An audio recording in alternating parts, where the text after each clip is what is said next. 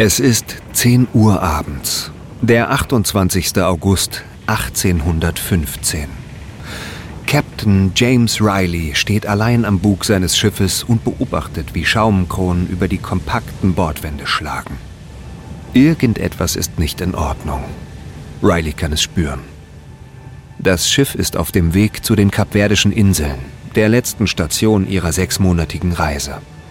Dort werden sie den Tabak, den sie an Bord haben, entladen und Salz für die Heimreise nach Amerika an Bord nehmen. Ein kurzer Trip hin und wieder zurück. Aber bis jetzt ist kein Zeichen von Land zu sehen. Etwas stimmt nicht. Sie hätten die Kanarischen Inseln passieren müssen. Aber jetzt zeigen die Instrumente an, dass sie 120 Meilen vom Kurs abgewichen sind. Das scheint unmöglich. Die Fahrrinne zwischen den Inseln ist nur 50 Meilen breit. Selbst in so einer dunklen Nacht wie dieser hätte er die größte der Inseln sichten müssen. Und jetzt zieht Nebel auf. Riley ist 38 Jahre alt und schon mehr als sein halbes Leben lang Seemann. Dabei hat er Stürme überlebt, die haushohe Wellen aufgeworfen haben. Er hat gesehen, wie der gesamte Himmel von Blitzen überzogen war und hat Donnerschläge gehört, die laut genug waren, um das Trommelfell eines Menschen zu zerreißen. Aber das hier ist anders. Der Nebel umhüllt das Schiff mit einem kalten, grauen Schleier. Er kann nichts mehr sehen. Und ein starker Wind macht alles noch schlimmer. Diese Bedingungen sind gefährlich. Seine Schultern senken sich unter der Last der Verantwortung. Außer ihm sind auf dem Schiff elf weitere Besatzungsmitglieder, die alle darauf vertrauen, dass er sie sicher nach Hause bringt. Und dann hört er es. Ein tiefes Grollen irgendwo in der Ferne. Er hört schnelle Schritte. Es ist Horace Savage, sein 15-jähriger Kajütenjunge. Seine Augen sind vor Angst geweitet. Captain, ein Sturm zieht auf! Riley lauscht, während das Grollen näher kommt und noch bedrohlicher wird. Dann wird ihm klar, dass das gar kein Sturm ist. Es ist etwas viel Schlimmeres. Das sind Brecher! Alle Mann an Deck! Bemannt die Segel! Wir steuern auf Felsen zu! Rileys Mannschaft eilt aus allen Ecken des Schiffes herbei, um seinen Befehl nachzukommen. Die Segel werden eingeholt. Lose Gegenstände werden festgezurrt. Alle versuchen verzweifelt, ihr Schiff, die Commerce, vor dem drohenden Desaster zu retten. Aber es ist zu spät. Ein heftiger Ruck schleudert die Männer über das Deck. Sie rutschen über das glitschige Holz und halten sich so gut es geht fest, um nicht ins Meer gespült zu werden. Riley rappelt sich auf. Anker fallen lassen! Sofort! Es braucht alle Männer, um die beiden 635 Kilogramm schweren Anker aus Holz und Stahl zu versenken. Aber es hilft nichts. Das Schiff läuft auf Grund. James Riley muss mit ansehen, wie Felsen den Rumpf des Schiffes einreißen. Es ist der Albtraum eines jeden Captains. Er wägt seine Möglichkeiten ab. Wenn seine Berechnungen richtig sind, befinden sie sich an der Westküste Afrikas. Irgendwo in der Nähe der riesigen Wüste Sahara.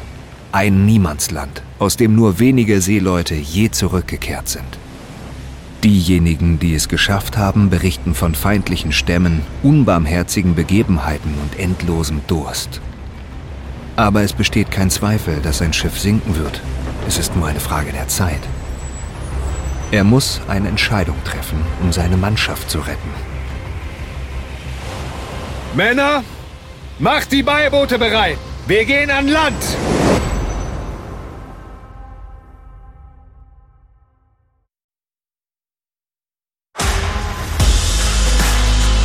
Ich bin Matthias Weidenhöfer und das ist Überlebt von Wondery.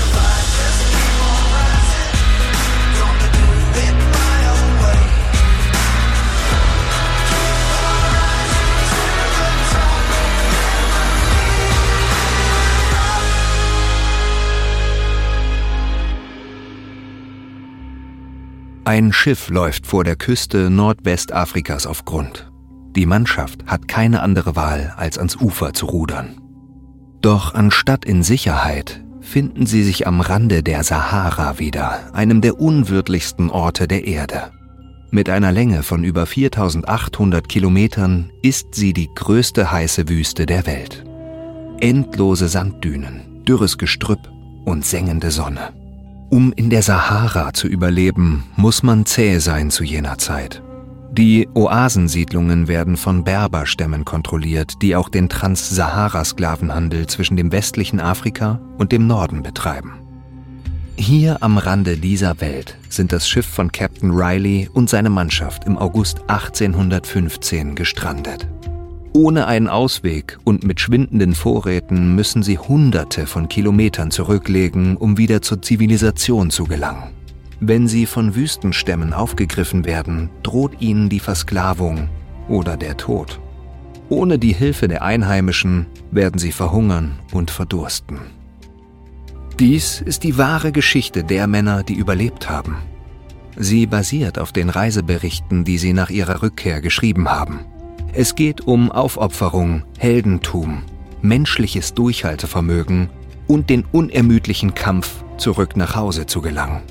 Aber diese Reise wird viel größere Folgen haben als nur die Auswirkung auf ihr eigenes Leben. Sie wird einen zukünftigen amerikanischen Präsidenten beeindrucken und die Nation in vielerlei Hinsicht prägen. Auf eine Art und Weise, die bis heute anhält. Dies ist Folge 1 unserer vierteiligen Serie Schiffbruch in der Sahara. Der Sturm.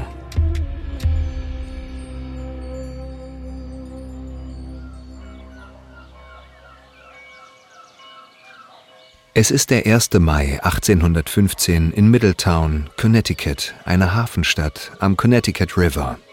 In einem kleinen gelben Haus am Rande der Stadt steht Captain James Riley vor dem Spiegel. Er ist dabei, seinen Mantel zuzuknöpfen, als seine Frau Phoebe den Kopf durch die Tür steckt. Sie sind schon wieder da. Phoebes Augen sind sanft, aber er sieht die Anspannung. Sie würde sich nie beschweren, aber er weiß, dass ihre fünfte Schwangerschaft nicht leicht für sie ist. Ihre finanziellen Probleme machen es nicht einfacher. Du bleibst hier, ich gehe zu ihnen. Es wird alles gut, ich versprech's dir. Der örtliche Sheriff steht an der Tür und tritt von einem Fuß auf den anderen. Hinter ihm trommelt einer der Ladenbesitzer aus der Stadt ungeduldig mit den Fingern auf den Rahmen. Meine Herren, ich kümmere mich um die Sache. Wir haben das letzte Woche besprochen. Bitte kommen Sie nicht zu mir nach Hause. Das macht meiner Frau Angst. Aber der Sheriff rührt sich nicht von der Stelle. Riley hatte hiesige Handelsgüter in Kommission genommen und war damit nach Frankreich gesegelt. Er kannte die Risiken einer Fahrt während eines Krieges. Als die Franzosen seine Fracht beschlagnahmten, war Riley in der Verantwortung. Nun muss er für die abhanden gekommenen Güter zahlen. Es ist das Gesetz, Riley. Das Gericht hat entschieden. Riley hatte immer die Absicht, den Kaufleuten ihr Geld zurückzuzahlen, aber der Krieg mit den Briten hat alles zum Erliegen gebracht. Eine Seeblockade ließ die Seeleute an der Küste gestrandet zurück und sie hatten keine Möglichkeit, ihren Lebensunterhalt an Land zu verdienen. Andere Seeleute versuchten Riley zu überreden, sich ihnen bei illegalen Handelsgeschäften anzuschließen, aber er lehnte ab. Er hat vielleicht kein Geld, aber er hat immer noch seinen Namen und seinen Ruf. Ich breche morgen zu den Inseln auf mit einer Schiffsladung Tabak und Mehl. Ich werde alles zurückzahlen, plus Zinsen. In sechs Monaten bin ich wieder da. Der Sheriff seufzt und wendet sich ab. Okay. Sechs Monate, Riley, oder wir müssen das Haus pfänden. Riley schließt die Tür und dreht sich zu Phoebe um. Sie sieht besorgt aus. Er lächelt sie beruhigend an. Das wird schon wieder. Ich lande doch immer auf den Füßen, oder? Ich bin im Handumdrehen wieder da. Außerdem habe ich Horace bei mir. Und ich werde doch nicht zulassen, dass ihm etwas zustößt. Horace Savage schrubbt das Deck des Schiffes, das Commerce heißt, und pfeift einen Seemannsshanty. Horace ist froh darüber, dass er auf einem so guten Schiff unter Captain Riley in See stechen kann.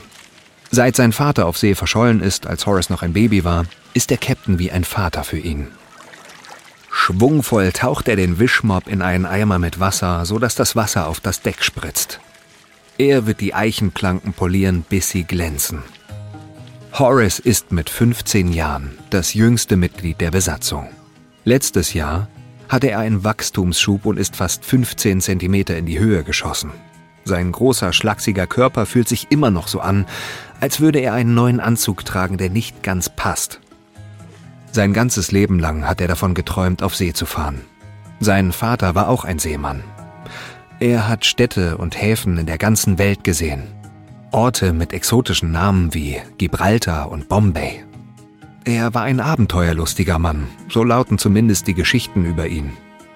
Horace weiß, dass es albern ist, jemanden zu vermissen, an den er sich nicht erinnern kann, aber er tut es. Jetzt wird er Abenteuer erleben, genau wie sein Vater. Er stellt sich vor, wie er vom Dock in ein weit entferntes Land tritt, wie er mit einem Händler Waren tauscht. Ich nehme sechs Pfund Salz, bitte, würde er sagen. Das Geräusch sich nähernder Schritte lässt Horace aus seinem Tagtraum aufschrecken. Es ist Richard Delisle, der Schiffskoch. Er schleppt Säcke mit Kartoffeln und Zwiebeln. Solltest du nicht das Schiff schrubben? Sie bezahlen dich nicht dafür, ins Wasser zu starren und von Mädchen zu träumen. Delisle ist ein freier schwarzer Mann aus Hartford. Das einzige schwarze Besatzungsmitglied. Horace weiß nicht viel über ihn, außer dem, was Captain Riley ihm erzählt hat. Er hat früher unter dem berühmten Daniel Ketchum gedient, dessen Infanterie die Briten in Schach gehalten hat. Er arbeitet härter als alle anderen und jeder mag ihn. Er erzählt tolle Kriegsgeschichten. Horace hofft, dass Delisle sein Freund werden könnte. Es ist meine erste Fahrt, weißt du? Das erste Mal ist immer etwas Besonderes. Und es gibt einige gute Männer in dieser Crew. Sie werden dir eine Menge beibringen, wenn du gut aufpasst.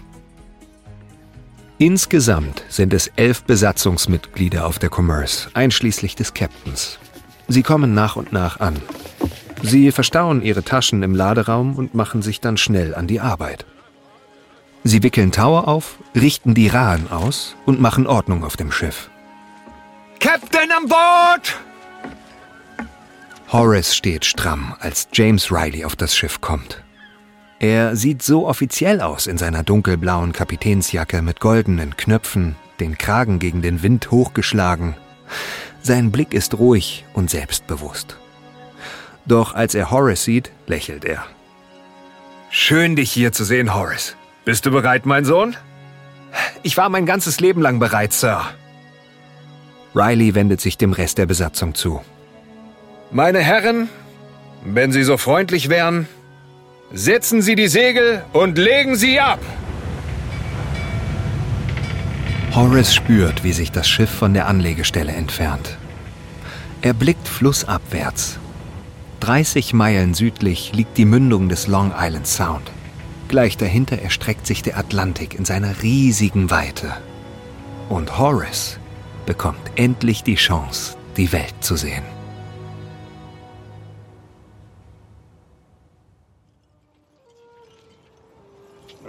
Sidi Hamid nimmt einen schweren Sack und wirft ihn schnell auf den Rücken des Kamels, wo er ihn mit einem dicken Seil festbindet. Er hat viel zu tun und nur wenig Zeit. Er muss Hunderte von Waren zum Tauschen und zum Verkaufen einpacken. Schmuck, Töpferwaren, Gewürze und Stoffe. Seine Reise quer durch die Sahara wird viele Monate dauern.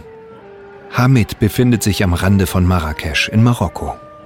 In der Ferne kann er noch die Geräusche der Stadt hören. Eine musikalische Mischung aus Stimmen und Instrumenten. Ein Geräusch, das er vermissen wird. In der Wüste gibt es keine Geräusche. Man hört nur den Wind und die im Sand versinkenden Kamelfüße. Schnell schüttelt er den Gedanken ab. Für ihn steht eine Menge auf dem Spiel. Er hat Schulden zu begleichen. Hamid hat den Großteil seines Lebens als Händler verbracht. Er bringt Waren aus dem Norden in den Süden und kehrt mit Gold und Juwelen zurück. Bei jeder Reise hofft er, genügend Reichtümer mitzubringen, damit er ein gutes Leben für sich und seine Familie ausrichten kann. Aber diese Reise ist anders. Er wünscht sich, dass es die letzte ist. Während er eine weitere Satteltasche an seinem Kamel befestigt, sieht er einen alten Mann auf sich zukommen. Er ist in ein teures Gewand gekleidet und hat einen wallenden weißen Bart. Es ist Scheich Ali, sein Schwiegervater, und er sieht nicht sehr glücklich aus. Hamid hebt die Hand an die Stirn zur traditionellen Begrüßung. Der Scheich erwidert den Gruß mit einem finsteren Blick. Hamid, vergiss nicht, was du mir schuldest. Auf seiner letzten Reise hatte Hamid von seinem Schwiegervater Waren erhalten, die er auf Kommission verkaufen sollte. Doch zwei seiner Kamele verendeten und Hamid war gezwungen, seine Waren mitten in der Wüste zurückzulassen. Als er mit leeren Händen zurückkehrte, war der Scheich so wütend, dass er Hamids Haus zerstörte und seine Frau und Kinder mitnahm. Es dauerte ein ganzes Jahr, bis der Scheich sie wieder zurückbrachte. Ich habe es nicht vergessen, sagte ihm jetzt. Ich verspreche dich vollständig zu bezahlen oder ich werde bei dem Versuch sterben. Der Scheich verschränkt seine Arme. Wenn du versagst, brauchst du dich nicht um deinen Tod zu kümmern. Ich werde dich selbst töten. Hamid sieht ihm nach, wie er weggeht, das weiße Gewand im Wind hinter ihm her wehend. Dann sieht er sich nach seinem Bruder um. Said, du musst dein Kamel fertig bepacken. Ich hoffe, wir treffen unterwegs nicht auf Tuareg. Die Tuareg sind ein Nomadenstamm und die gefürchtetsten Räuber der Sahara. Sie greifen nachts an und verschonen niemanden. Wir kommen schon zurecht, Said. Wenn wir nach Gelmim kommen, treffen wir auf die Karawane. Sie wird tausend Mann stark sein. Die Tuareg greifen keine so große Karawane an. Hamid lädt das letzte Paket auf den Rücken des Kamels. Das Tier wankt, seine Knie knicken unter dem Gewicht ein. Halt still. Es ist alles in Ordnung. Das Kamel beruhigt sich. Hamid zurrt schnell die Bänder fest und zieht ein letztes Mal daran, um sicherzugehen, dass seine Fracht nicht abrutscht. Dann klettert er auf das Kamel und stößt seine Fersen sanft in die Flanken des Tiers. Er hält sich fest, während das Tier auf seine volle Höhe von über zwei Metern aufsteht. Hamid blickt hinaus in die Wüste. Meilenweit goldener Sand.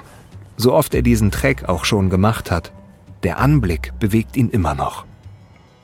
Er steht für Hoffnung. Durch diese riesige Wüste führt der Weg zu einem besseren Leben für sich und seine Familie. Er spricht leise ein Gebet, um die Reise zu segnen. Er bittet um Schutz für seinen Bruder und die Kamele und die vielen anderen in der Karawane. Vor allem aber bittet er um den Segen, dass er sicher zurückkehren und seine Kinder wiedersehen kann. Captain Riley steht auf dem Deck der Commerce und blickt auf die dicken Wolken am Horizont. Er hält Ausschau nach den typischen Bergumrissen, die die Straße von Gibraltar markieren. In den letzten drei Monaten hatten sie Glück. Meistens blauer Himmel und ruhige Fahrt. Nur einmal war die Situation brenzlig auf den Bahamas, als das Schiff in einem Sturm aufgelaufen ist. Aber sie konnten es wieder flott machen. Riley liebt alles am Meer den Geruch des Ozeans, den Geschmack von Salz in der Luft, das unendliche Blau und Weiß und Grau. Sogar die Art, wie das Meer bei einem Sturm mit dem Wind tanzt und das Schiff über die schäumenden Wellen schleudert. Es gibt ihm das Gefühl, lebendig zu sein. Es ist so anders als das Leben auf der Farm, auf der er aufgewachsen ist. Seine Familie wusste nie, ob ein Insektenbefall oder ein Spätfrost ein Jahr harter Arbeit zunichte machen würde. Das Meer steht für Möglichkeiten. Hier kann ein Mann sein eigenes Schicksal bestimmen. Riley sieht die gleiche Aufregung in den Augen von Horace Savage. Er beobachtet das Gesicht des Jungen, wie er in die Ferne starrt mit einem Ausdruck des Staunens. Weißt du, Dein Vater war in deinem Alter, als er zum ersten Mal den Atlantik überquerte. Ich wünschte, ich hätte ihn gekannt. Er war ein guter Mann. Du bist ihm sehr ähnlich. Er wäre stolz auf dich. Riley klopft Horace fest auf die Schulter. Er hat der Mutter des Jungen versprochen, Horace sicher nach Hause zu bringen. Und er ist fest entschlossen, sein Wort zu halten. Captain, sind das Felsen? Riley nimmt das Teleskop in die Hand. Er kann gerade die Umrisse von zwei großen Bergen ausmachen. Gut erkannt, Horace. Das ist Gibraltar. Land in Sicht! Die Mannschaft stürmt an Deck. Einige schreien und jubeln, andere starren vor Ehrfurcht. Es ist das erste Mal, dass sie die Berge sehen, die den Eingang zur legendären Straße von Gibraltar flankieren. Sie trennt zwei Kontinente und ihre Kulturen. Im Norden liegt Europa, wo die Besatzung spanische Münzen und Weinfässer eintauschen wird. Im Süden liegt der geheimnisvolle Kontinent Afrika, wo immer wieder Schiffe und Seeleute spurlos verschwinden. Aber Captain Riley hat nicht die Absicht, so weit zu segeln. Diese Fahrt wird sie nicht einmal in die Nähe der afrikanischen Küste führen.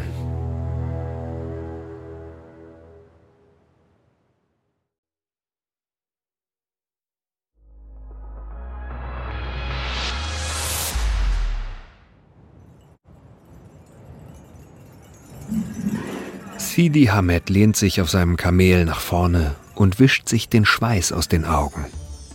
Es ist Vormittag in der Sahara und bereits fast 50 Grad heiß. Aber das macht Hamid nichts aus. Wenn er sein Ziel erreicht, weiß er, dass er für seine Waren gut bezahlt werden wird. Er ist einer von 1000 Männern in der Karawane, die nach Timbuktu unterwegs ist. Said, hast du heute Morgen nach den Kamelen gesehen? Sein Bruder nickt. Ja, wir sind gesegnet. Ohne Kamele könnten sie die monatelange Reise nicht antreten. Sie haben zehn Kamele auf diese Reise mitgenommen, die alle mit Waren beladen sind. Sie gehen alle zusammen, durch Seile verbunden. Die Karawane besteht aus insgesamt fast 4000 Kamelen, vier pro Mann. Einige sind Milchkamele, sie liefern Nahrung und Wasser, andere tragen Männer und Lasten, Sie mühen sich die Wanderdünen hinauf und stolpern dann auf der anderen Seite wieder hinunter.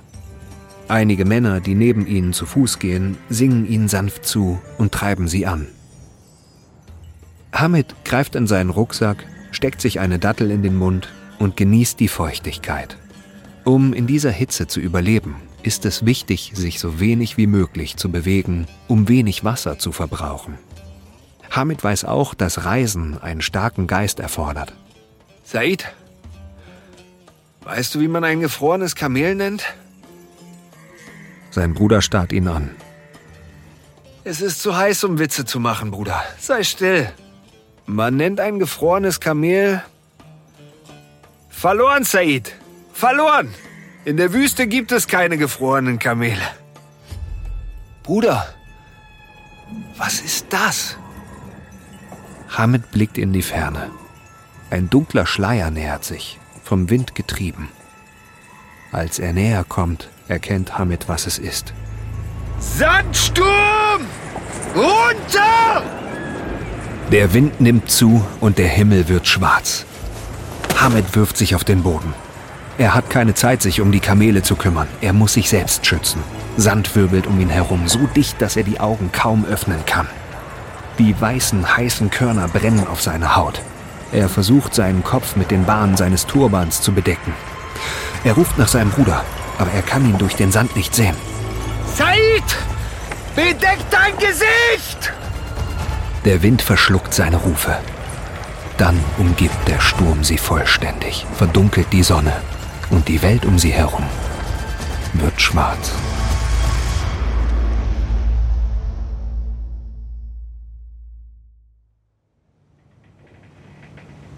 Horace Savage späht durch den Nebel. Er kann nichts erkennen. Sie sind nun schon seit fast sechs Wochen auf dem Wasser. Die zwei Wochen in Gibraltar waren für Horace einer der Höhepunkte ihrer Fahrt. Tagsüber hat er an der Seite der Besatzung gearbeitet, abends mit den Männern in der Taverne getrunken, was seine Mutter nie gutheißen würde, was er dafür aber umso mehr genossen hat. Zum ersten Mal in seinem Leben hat er sich wie ein echter Entdecker gefühlt. Sie haben nur noch eine letzte Station vor sich. Die Kapverdischen Inseln. 350 Meilen vor der Küste Afrikas. Horace wünscht sich nur, dass das Wetter besser wird, damit sie endlich ankommen. Und dann hört er das Rumpeln. Captain! Ein Sturm! Der Captain steht am Bug. Auf seinem Gesicht steht ein Ausdruck der Besorgnis. Das ist kein Sturm, Horace! Das sind Brecher! Riesige Felsen tauchen aus dem Nebel auf. Alle Mann an Deck! Bemannt die Segel! Wir müssen das Schiff umdrehen! Horace wird von den Füßen geschleudert. Sein Kopf schlägt auf dem Deck auf. Als er wieder zu sich kommt, lässt die Besatzung ein Beiboot zu Wasser. Captain, was ist los? Wo sind wir hier? Afrika. Horace spürt, wie sein Herz zu hämmern beginnt. Er hat die Gerüchte gehört. Feindlich gesinnte Stämme, endlose Wüste, Sandstürme, kein Wasser oder Essen. Aber es bleibt keine Zeit darüber nachzudenken. Die Flut steigt und die Männer werfen hektisch Vorräte über Bord. Fässer mit Wein und Wasser, Fässer mit Brot und gesalzenem Schweinefleisch, eine Truhe voller Münzen. Horace tut sein Bestes, um zu helfen, aber ihm ist schwindelig von dem Sturz. Männer, bereitet das Beiboot vor. Befestigt die Trossen an den Ringen am Heck. Ich nehme zwei mit und wir fahren zum Ufer voraus. Dort machen wir eine Seilbrücke, damit der Rest rüberkommen kann. Die Männer neigen ihre Köpfe, während der Captain ein kurzes Gebet spricht. Als Horace wieder aufblickt, ist Riley im Beiboot. Es wird alles gut werden, denkt er. Der Captain wird sie retten. Doch als Riley das Boot in die drei Meter hohe Brandung schiebt, sagt er etwas, das Horace Herz wieder zum Hämmern bringt. Wenn du das Ufer erreichst, was immer du tust, geh nicht alleine los.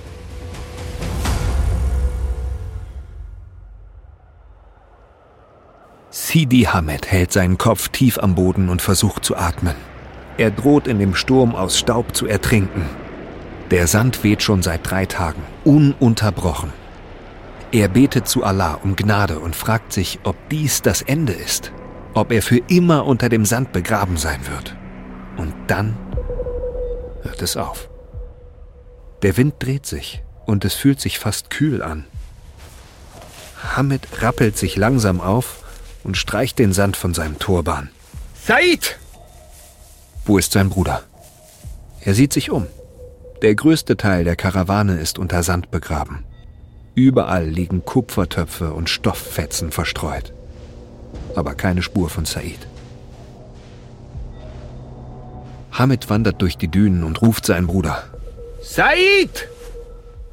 Said! Schließlich entdeckt er ein paar dünne Beine, die aus dem Sand ragen. Er erkennt die abgenutzten Sandalen. Es ist Said. Hamid fällt auf die Knie und gräbt durch die losen, trockenen Partikel. Schließlich gelingt es ihm, seinen Bruder zu befreien. Said kommt prustend hoch und versucht zu Atem zu kommen.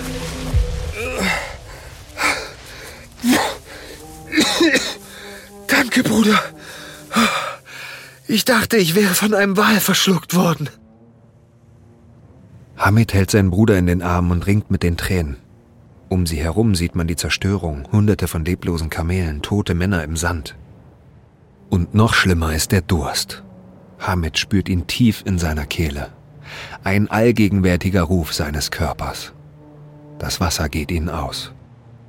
Wenn sie nicht bald eine Oase finden, werden sie alle sterben.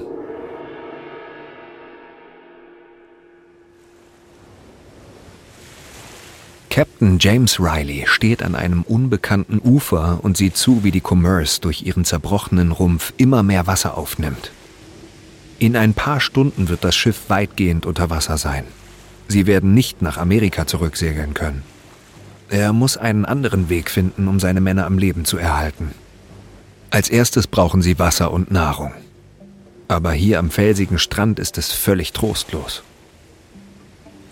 Riley sieht zu, wie die Besatzung die geretteten Rationen einholt, aber es wird nicht lange reichen, um sie zu versorgen.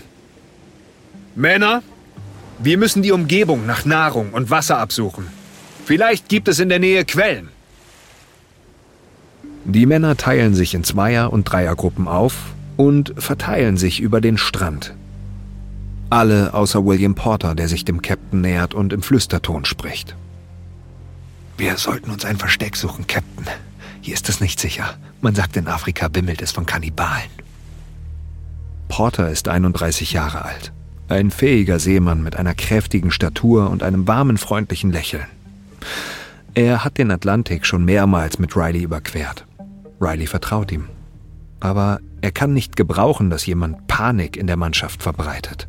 Das sind Altweibergeschichten, Porter, von Seeleuten erzählt, um sich gegenseitig Angst zu machen. Wenn wir Einheimischen begegnen, werden wir ihre Hilfe brauchen, um zu überleben. Porter schaut skeptisch, aber er nickt. Ja, Sir. Und dann sieht Riley in der Ferne einen Mann, der am Strand auf sie zugeht. Er trägt einen hellen Baumwollschal und stützt sich auf einen Stock. Riley erkennt seine Kleidung. Sie wird von Berbern getragen, einem Volk, das in Nordafrika beheimatet ist. Riley hat auf seiner letzten Reise einige Berber kennengelernt, die zum Salzhandel nach Europa gekommen waren. Riley weiß, dass sie ein ehrenwertes Volk sind. Er spürt einen Anflug von Hoffnung. Hallo! Der Mann hebt seinen Stock zur Begrüßung. In diesem Moment sieht Riley, dass es gar kein Stock ist. Es ist ein Speer. Und der Mann ist nicht allein. Eine größere Gruppe hat sich hinter den Felsen versteckt. Jetzt rennen sie auf ihn zu, Speere in der Luft. Sie sind zwischen den Klippen und dem Meer gefangen. Riley bittet seine Männer, sich nicht zu bewegen. Keine Aggression zeigen, egal was sie tun. Die Männer schreien in einer Sprache, die Riley nicht kennt. Also versucht er, sich mit seinen Händen zu verständigen. Wir wollen keinen Ärger. Wir sind friedlich. Es nützt nichts. Sie verstehen ihn nicht. Einer der Männer tritt vor und packt Horace grob am Kragen. Riley versucht einzugreifen, aber die anderen Stammesangehörigen halten ihn mit ihren Speeren auf. Dann reißen sie dem Jungen die Jacke vom Leib und beginnen sie zu durchwühlen. Bleib ruhig, Horace, bleib ganz ruhig. Als die Männer in der Jacke des Jungen nichts finden, beginnen sie seine Hosentaschen zu durchwühlen. Dabei fallen ein paar Silbermünzen zu Boden. Als sie das Geld sehen, bricht ein Tumult aus. W was sagen Sie? Sie wollen unser Geld. Riley tritt vor und zeigt auf die Münzen und dann wieder auf das Schiff. Lassen Sie meine Männer zurück zur Brick gehen. Sie werden mit mehr zurückkommen. Ich werde hier bleiben, um sicherzustellen, dass Sie zurückkommen. Die Stammesangehörigen nicken und setzen ihre Speere an Rileys Kehle. Die Botschaft ist klar. Wenn sie nicht mit dem Silber zurückkehren, wird der Captain sterben. Horace zögert. Er will bei seinem Captain bleiben. Riley schüttelt den Kopf. Geh mit den anderen zurück, Horace. Schickt nur einen Mann mit dem Silber zurück. Niemanden sonst. Er beobachtet, wie die Männer zum Boot zurückschwimmen und das Silber in zwei große Säcke laden. Dann übergeben sie es Horace.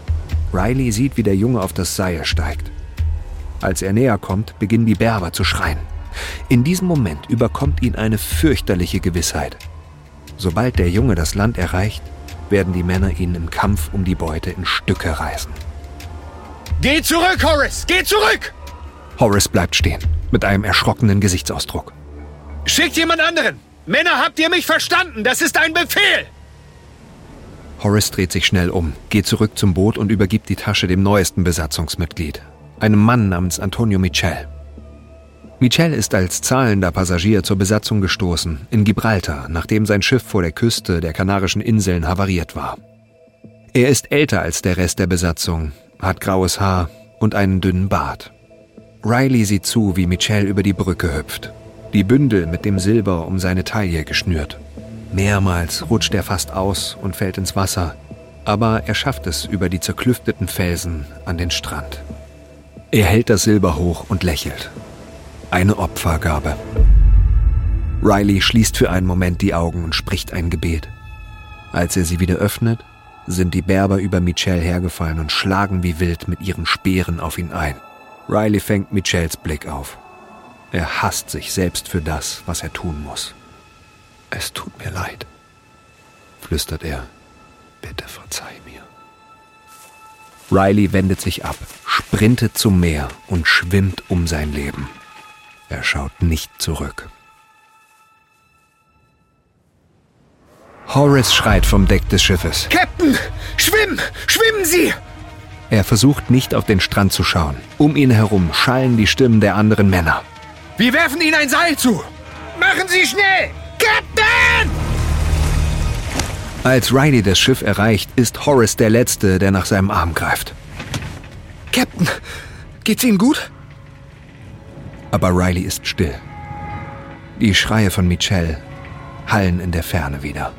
Die anderen Besatzungsmitglieder helfen dem Captain auf die Beine. William Porter ist der Erste, der das Wort ergreift. Was machen wir jetzt? Riley schaut sich die Männer um ihn herum an. Einige von ihnen starren mit ausdrucksloser Miene auf das Meer. Andere sehen wütend aus. Sammelt die restlichen Rationen ein. Alles, was ihr tragen könnt. Bereitet das Beiboot vor. Wir werden unser Glück auf dem Meer versuchen. Als die Männer zur Tat schreiten, wendet er sich schnell ab, um sich über die Augen zu wischen. Er will nicht, dass jemand seine Tränen sieht. Aber er weiß, wenn er es noch einmal tun müsste, würde er sich wieder dafür entscheiden, den Jungen zu retten. Jetzt muss er nur noch sicherstellen, dass das Opfer nicht umsonst war. Er muss den Rest der Besatzung schützen.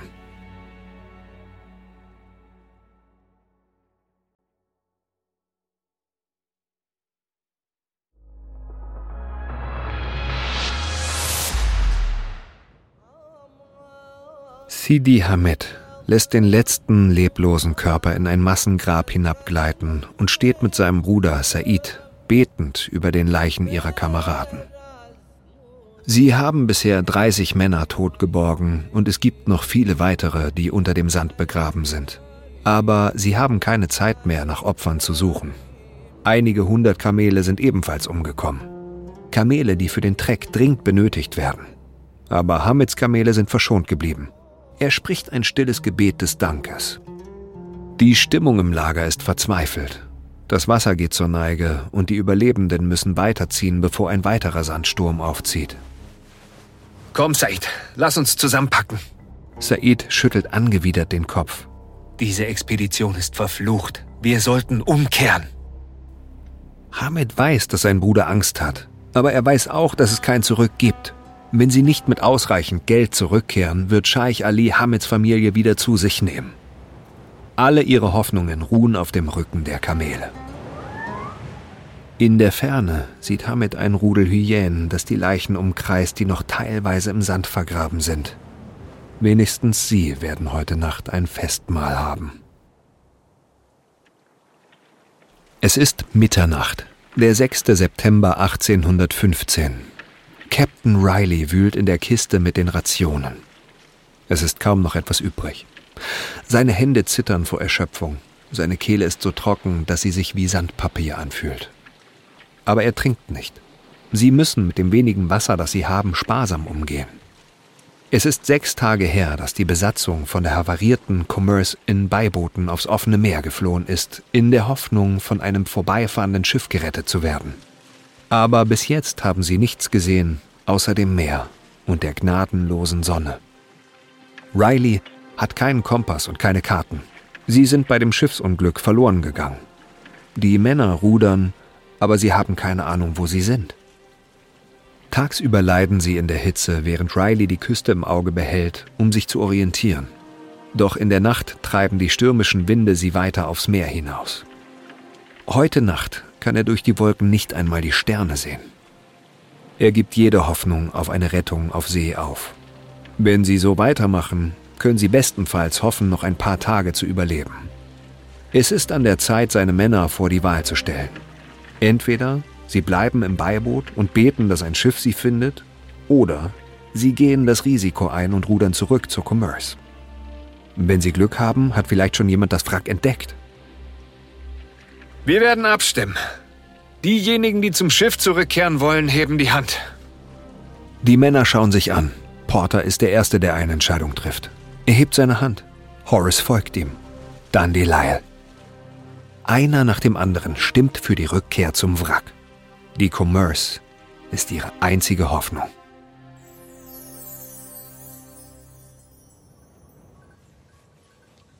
Sidi Hamed kann nicht aufhören, an Wasser zu denken.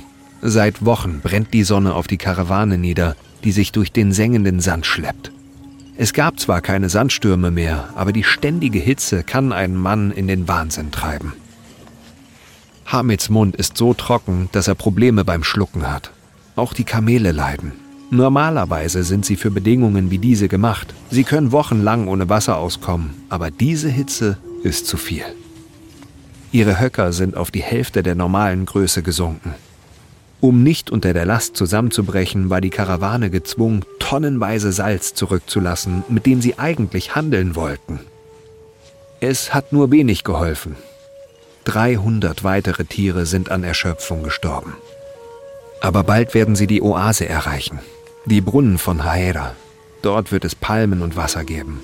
sie werden sich 20 Tage lang ausruhen. Jede Nacht, wenn die Karawane anhält, ist das alles, wovon Hamid träumt. Said, was ist das Erste, was du tun wirst, wenn wir die Oase erreichen? Du Narr. Ich werde trinken. Dann klettere ich in den Brunnen und tauche meinen Kopf unter Wasser. Als sie sich endlich der Oase nähern, stellt sich Hamid vor, wie das Wasser seine Kehle hinunterläuft. Er stellt sich vor, wie es ihn von innen heraus kühlt und seinen Körper mit Nährstoffen versorgt. Und dann beginnt sich ein Flüstern seinen Weg durch die Karawane zu bahnen. Es beginnt an der Spitze der Schlange, drei Kilometer weiter, und wandert Mann für Mann weiter. Sie ist trocken. Sie ist völlig trocken. Dürre, trockener Boden. Seit über einem Jahr ist da gar nichts mehr. Sogar die Palmen sind tot. Die berühmten Brunnen von Haeda sind trocken? Das kann nicht wahr sein. Aber als Hamid näher kommt, sieht er es mit eigenen Augen. Die Wedel aller Palmen sind vertrocknet und brüchig. Als er den Brunnen erreicht, sieht er es mit eigenen Augen. Er klettert von seinem Kamel und lässt einen Eimer in die Tiefe hinab. Als er das Geräusch hört, stürzt Said verzweifelt zu Boden. Du hast uns in den Tod geführt, Bruder. Hamid möchte etwas sagen, um seinem Bruder Hoffnung zu machen, aber er weiß, dass Said recht hat. Timbuktu ist noch viele Kilometer entfernt. Ohne Wasser werden sie einer nach dem anderen umkommen. Die Oase ist tot. Und bald werden sie es auch sein.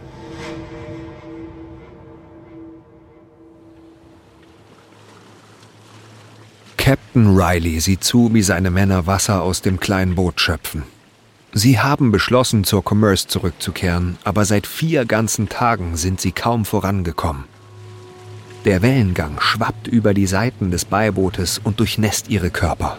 Es ist eine nicht enden wollende Schufterei. Zwei Männer, zwei Eimer in 30 Minuten Schichten und immer noch strömt das Wasser herein. Die Muskeln in ihren Armen und Rücken schmerzen vor Anstrengung. Ihre Hände sind rau vom Salz und mit Geschwüren übersät. Jeden Tag werden sie schwächer. Es gibt kein Wasser mehr und der Durst ist unerträglich. Ihre Kehlen sind rau, wenn sie sprechen. Ihr Gehör ist gedämpft durch den Verlust von Feuchtigkeit im Innenohr. Einige von ihnen beginnen zu halluzinieren. Die Commerce ist nicht länger ihr Ziel, sondern trockenes Land. Sie müssen von diesem Boot kommen. Und dann sieht Riley ihn. Einen schmalen Küstenstreifen. Da ist es. Richtet das Boot zum Strand. Horace Savage schöpft das Wasser schneller ab. Die anderen Seemänner rudern mit letzter Kraft. Doch je näher sie dem Ufer kommen, desto unruhiger wird das Wasser. Als das Boot endlich gegen das felsige Ufer schlägt, fallen einige Männer auf die Knie und weinen. Nachdem sie das Boot ans Ufer geschleppt haben, versucht Riley auszumachen, wo sie sind. Sie sind von einer Wand aus Klippen umgeben, die mehr als 30 Meter hoch aufragen. In beiden Richtungen ist nichts zu sehen. Sie müssen nördlich von der Commerce und dem Strand sein, an dem sie auf den Berberstamm gestoßen sind. Aber wo sind sie? Riley setzt sich auf einen Felsbrocken und beobachtet, wie seine Männer die Felsen nach Quellen absuchen. Andere warten im Wasser und halten nach Fischen Ausschau. Der Koch, Delisle, ist der Erste, der zum Captain zurückkehrt. Oh, da ist nichts, Captain. Ich habe den ganzen Strand abgesucht. Nicht eine einzige Krabbe. Keine Austern. Nichts. Was ist mit Wasser? Nein. Riley denkt einen Moment lang nach. Seine Männer sind besiegt, schwach. Er muss sie bei Laune halten. Okay, Delisle. Du bleibst bei den Männern. Sag ihnen, sie sollen weiter nach etwas Essbarem suchen. Ich werde über die Klippen klettern und sehen, was dahinter ist. Wenn ich nicht zurückkomme und ihr nichts zu essen findet, Versucht euer Glück weiter mit dem Boot. Fahrt nach Norden. Vielleicht trefft ihr auf eine Schifffahrtsroute. Die felsigen Klippen schneiden Riley beim Hochklettern in die Hände. An den größeren Felsvorsprüngen hält er immer wieder an, um zu Atem zu kommen. Um ihn herum purzeln kleine Steine herunter, aber er schaut nicht nach unten. Es dauert fast zwei Stunden, bis er den Gipfel erreicht hat. Mit letzter Kraft zieht er sich auf die andere Seite. Ein Moment lang liegt er da und starrt in den Himmel. Er ist strahlend blau, fast weiß von der blendenden Sonne. Er denkt an seine Frau zu Hause in Connecticut, an sein neues Baby. Er weiß nicht einmal, ob es ein Junge oder ein Mädchen ist. Dann steht er auf und blinzelt. Er kann nicht glauben, was er da sieht. Soweit das Auge reicht, gibt es nichts als Sand. Sie sind am Fuße der Sahara an Land gespült worden, der größten heißen Wüste der Welt.